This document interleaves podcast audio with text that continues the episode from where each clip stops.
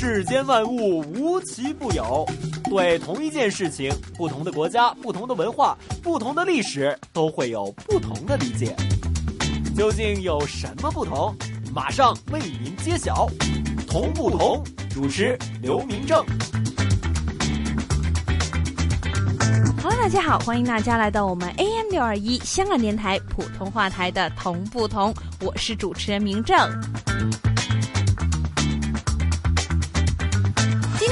给大家带来这条胡同，当然了，继续我们的东四胡同，因为东四胡同其实在北京里面属于老北京人的一个北京城的正中心的一种这样感觉，并不是说它真的在北京城的正中央，而是在每一个老北京人的心里面，其实它都有一定的地位。所以这个东四胡同呢，当然它的地位可能也是来自于它的长度，因为里面真的有头条，然后知道后面后面后面是知道四十四条那么多。当然我们不会每一条都给大家介绍。今天呢，到了我们一二三四五六七八九的第九条了。今天这个第九条，不要看它的数字好像排在后面，但是其实它其实是在这个东四胡同里面，也是一个非常具有历史感，而且呢非常有意义的一条胡同。这条胡同跟我们很多我们现在啊到目前为止大家都非常熟知的一些名人呢。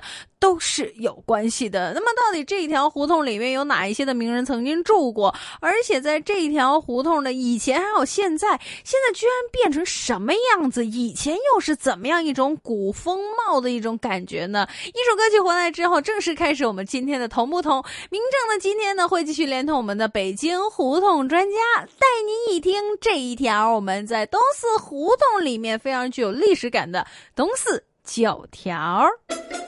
狼伯伯，狼伯伯，这个世界那么大，究竟有什么好玩的呢？嘿嘿嘿嘿，那你就去找找看吧。找不到的话，我就要把你给吃掉。哈哈哈哈哈！童言无忌。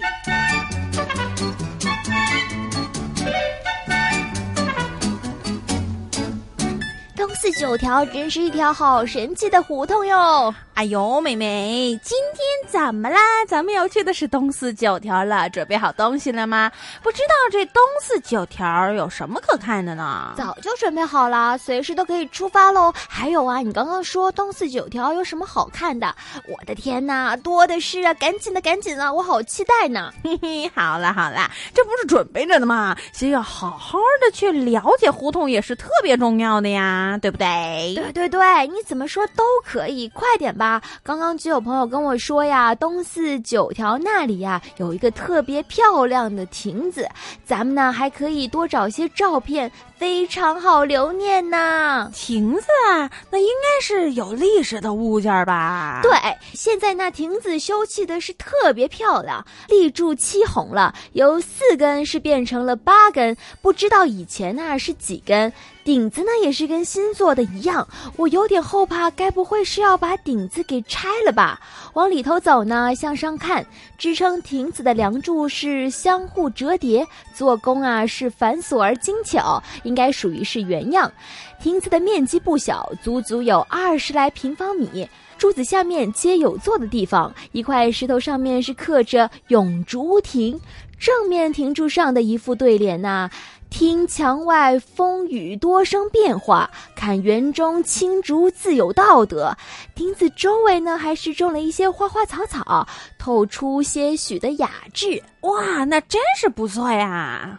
可不是嘛！我刚刚看当地人分享的照片儿，呃，细看亭前的那块乳白色的石头，上面有幅黑白照片，写着介绍。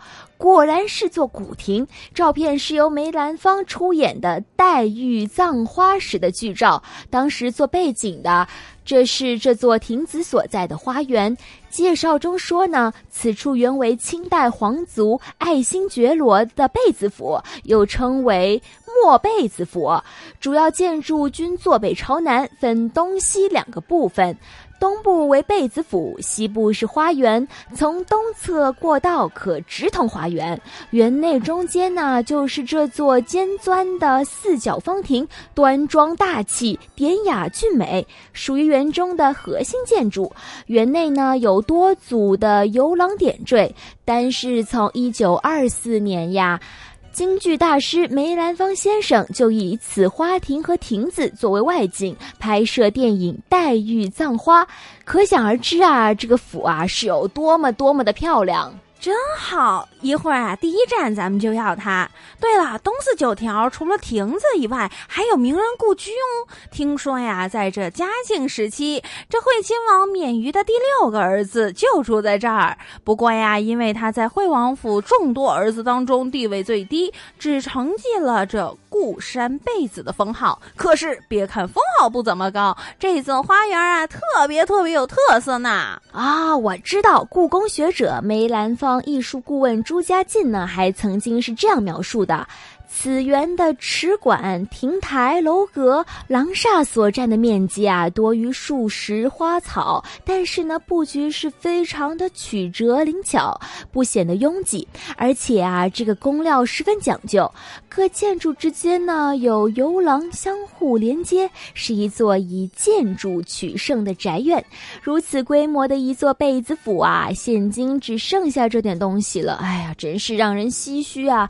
这个世事变。前带走的不仅仅是建筑，还有贝勒府的往事呢。哎呦，真是沧海桑田，世事变幻呐！安娜，安娜，东四九条这座老王府啊，还曾经是上演过一幕幕的人间悲喜剧，真真假假，虚虚实实。如今啊，恐怕只有门前那座八字影壁，才知道这其中的历史真相啦。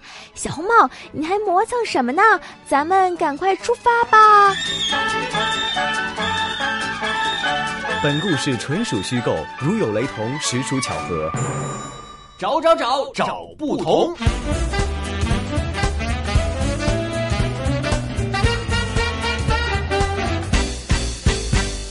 式开始我们今天的同不同。今天明正会带着大家一起来听一听这个在东四胡同里面特别具有历史风貌，而且里面还有几个古建筑啊，非常值得一些的摄影者呢，他们去那里去参考、去浏览一下的，就是我们的东四九条。首先呢，很高兴能够继续邀请到我们的香港大学专业进修学院语言及文史哲学系的刘老师，为我们一起来介绍一下这一条那么特别的。东四九条，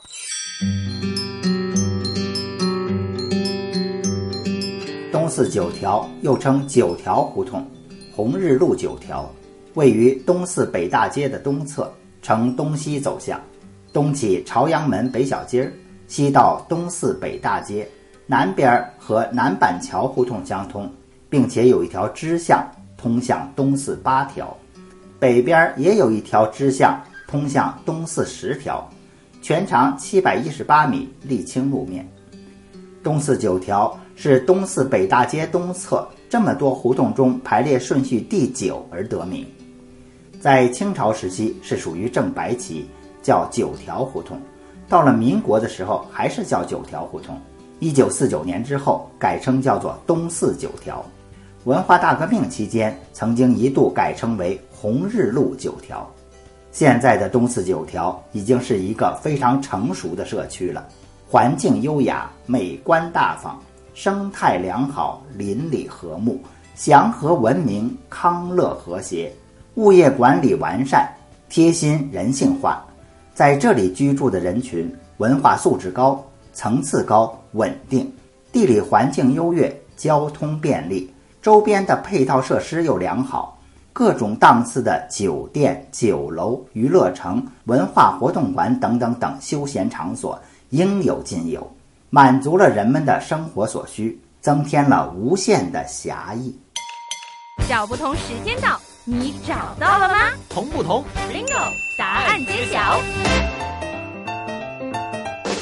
回来，我们今天的同不同，谢谢刘老师刚刚为我们的介绍。那我们呢，今天的同不同呢，会继续带着大家呢，走着东四胡同里面的东四九条。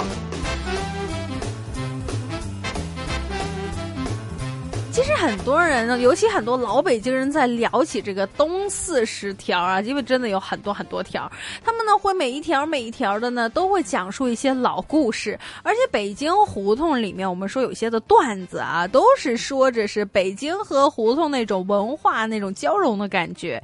那么其实我们在看到一些的老北京人，或者说现在新一代的一些的北京人，他们其实很多时候都会用一些我们所说原创的一些照片，还有文字呢，去讲述我们属于这种好像很古老，但是又融合了我们现在现代人对于文字图片这种触感呢，来讲述一下北京城的老故事。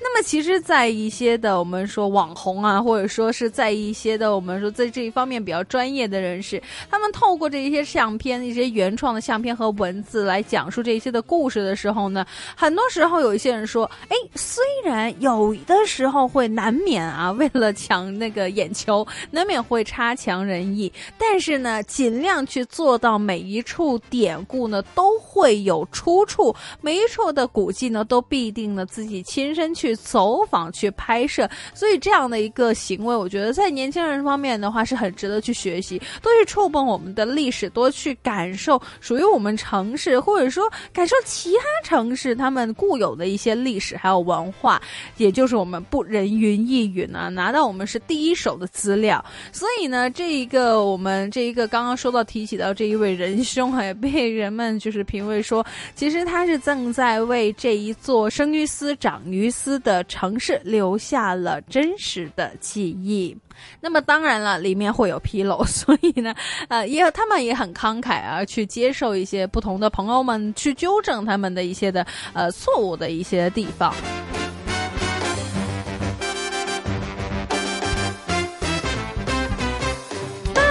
说到北京城的历史上的胡同究竟有多少条呢？那其实从呃同不同意开播到现在为止呢，大家都可以听到，其实真的有很多很多条，真的少说多说你这也说不尽。所以呢，很多我们看似一些青砖灰瓦、大小同腻的胡同，其实呢都是千差万别的。每一条胡同都有它自己的特点，每一条胡同都有它说的不同的故事。每一段段的陈年往事呢，也会被一些的。看的好像很普通的一些小胡同呢，让他们充满了我们所谓的传奇色彩。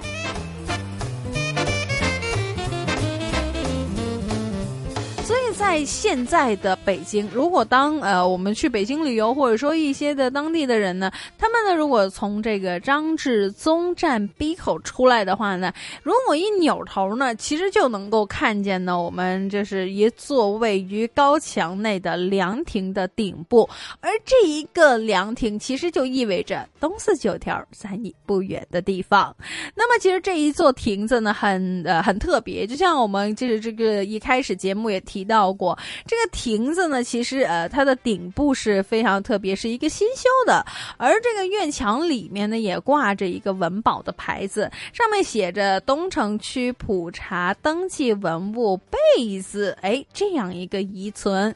所谓的贝子呢，其实就是古代清朝的时候呢，清代的皇室贵族的一种爵位的名称，它分别排在这亲王、郡王、贝勒之后的第四位，所以可见。见啊，这这个原来是一座贝勒府。那么在历史上，围绕着这座王府发生过的事情也是很多，而且很神奇。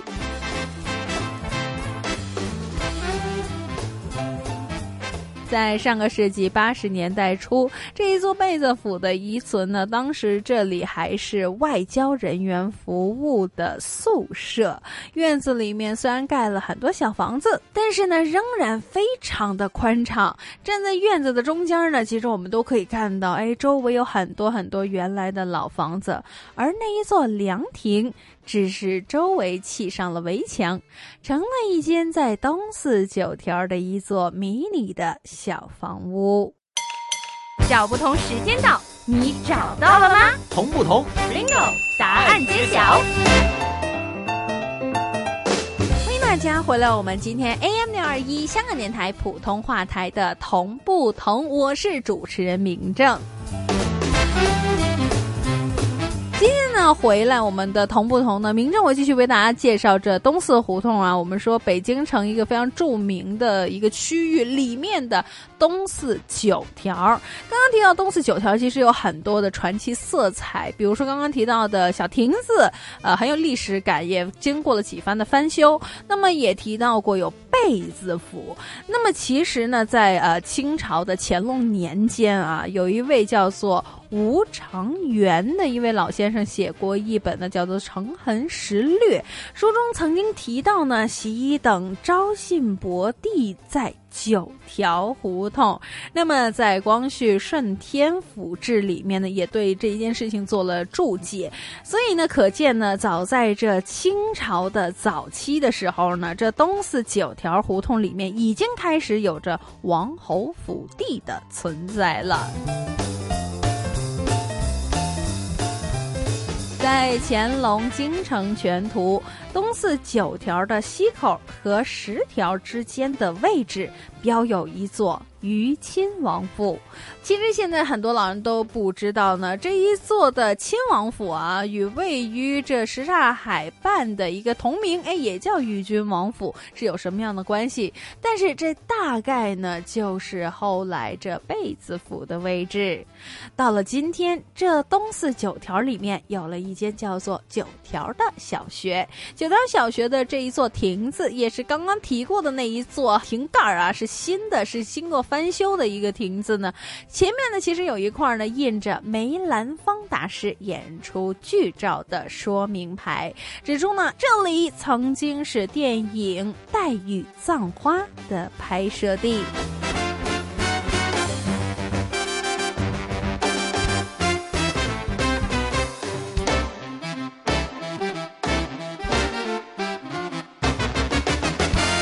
在中国戏曲艺术大戏中的《梅兰芳传》等书中，都提到了《黛玉葬花》这一部戏，并且呢，还有复出他们的演出剧照。这是一九一六年梅兰芳新编的红楼剧中的一出。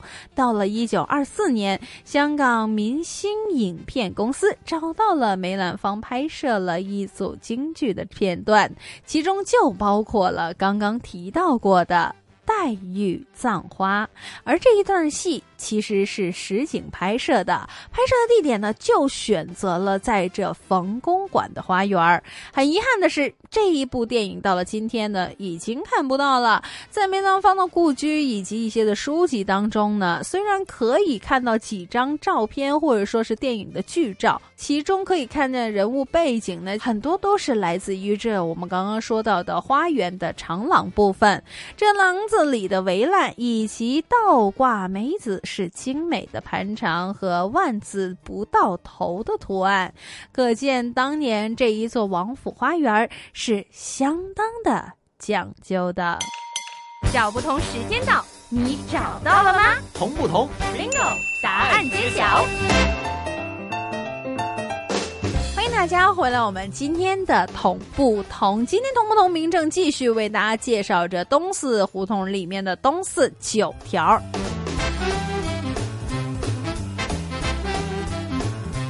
其实刚刚节目一开始，为什么说这东四胡同是一个充满历史感，而且很多传奇色彩的一条胡同呢？原因其实就在于刚刚我们提到，其实，在东四九条里面，哎，有梅兰芳曾经的一部戏的一个背景。那么呢，其实也有呃，当年在这里呢，曾经呃，一时非常兴旺的贝子府。可是原来到了后来，尤其是到了日伪时期，这里还和日本人牵扯上了。关关系。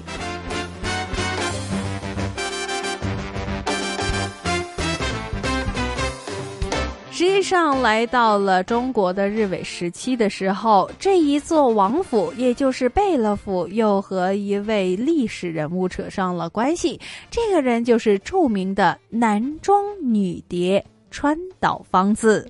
川岛芳子本名叫做爱新觉罗显瑜，那么汉名呢叫做金碧辉，没错，金色的金，金碧辉煌的碧，还有辉。她呢，其实是清朝肃亲王的第十四个女儿。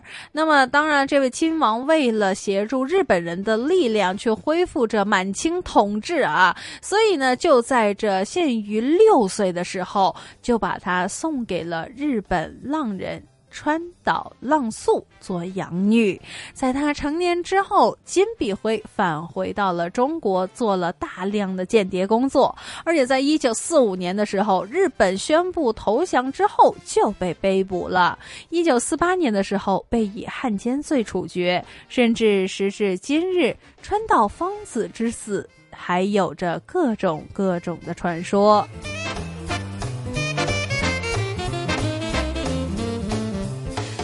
这一座王府最后怎么会落到了川岛芳子的手里呢？其实版本也有很多，其中有一种说法是呢，这一座的宅子先是落进了张之洞的儿子张念清的手里，然后呢又被张氏呢送给了川岛芳子。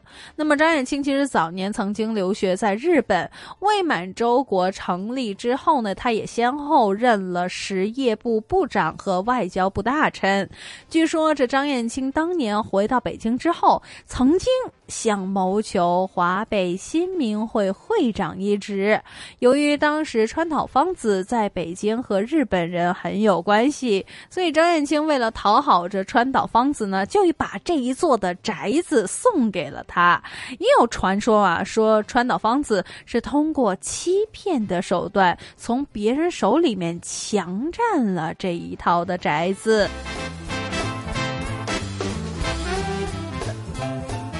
被称为清朝最后一位格格的金墨玉，其实就是川岛芳子的同胞妹妹。前些年呢，在某一个的电视台的访谈节目当中，金墨玉谈到了她这个姐姐的时候，除了亲情以外呢，更多的其实是不满。在她的回忆录里面也提到过，一九四五年他从日本回国之后，曾经去过东四九条，见过川岛芳子一。次，但是并没有提到具体的门牌号码。在蒋介石的侍卫官叶邦宗所写的有关川岛芳子的文章当中，也写到，当年奉命抓捕川岛芳子的时候，他住的院子很大，有好几进，院子里面还有花园。那么，如果他的描述属实的话，川岛芳子当年很有可能就住在这一座旧王府里面，因为整条胡同里面虽然有几座的大院儿，但是带花园的只有这一座旧王府了。大世界，小玩意儿。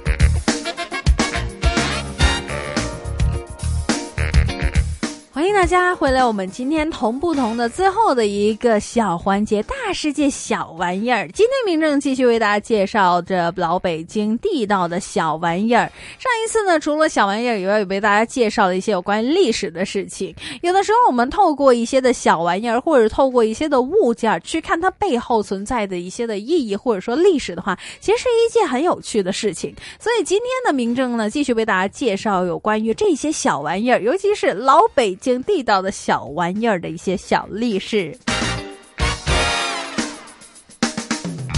那么上次其实说到老北京的一些地道的小玩意儿，其实从很久很久很久很久很久以前的已经有了。那么实际上这些的玩意儿普及到底是在什么时候呢？根据一些历史学家的研究说，在宋代的时候，中国的手工业、商业、民俗和民间艺术得到了空前的繁荣和发展。这一点呢，从北宋的画家张择端描绘的景式风俗的著名作品《清明上河图》中就可以看得出来。又比如说《东京梦华录》《都城纪盛》《孟良录》。和武林旧事等等等等书籍当中，都对宋代的繁荣景象做了描绘。其中呢，很多处都提到了在各种的节令和习俗当中出现的一些小玩意儿。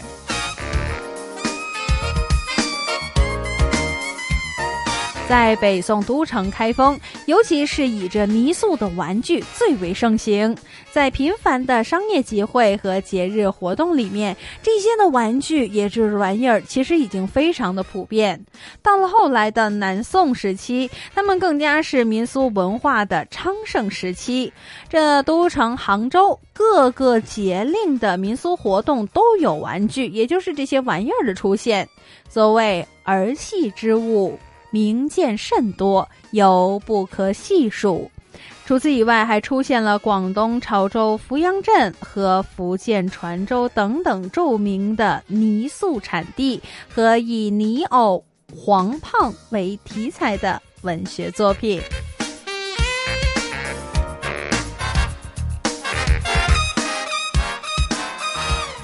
我们纵观这宋代时期，这民间的玩具的发展，其实已经到了精美奢华、品种丰富、应用普遍的局面。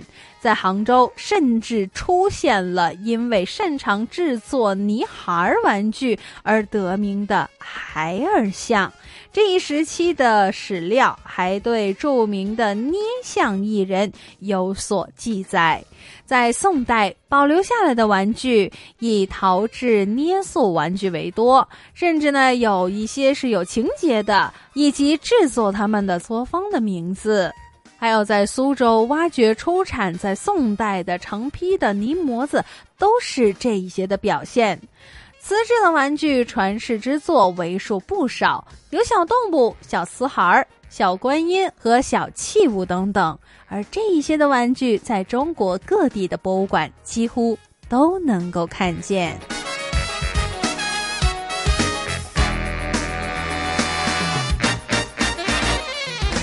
这一集的同不同的时间就差不多了，下一集同不同，明正继续为您带来更多的同与不同。想知道更多同不同的资讯，请继续留意我们 AM 六二一香港电台普通话台的同不同节目。谢谢大家的收听，我们下次见。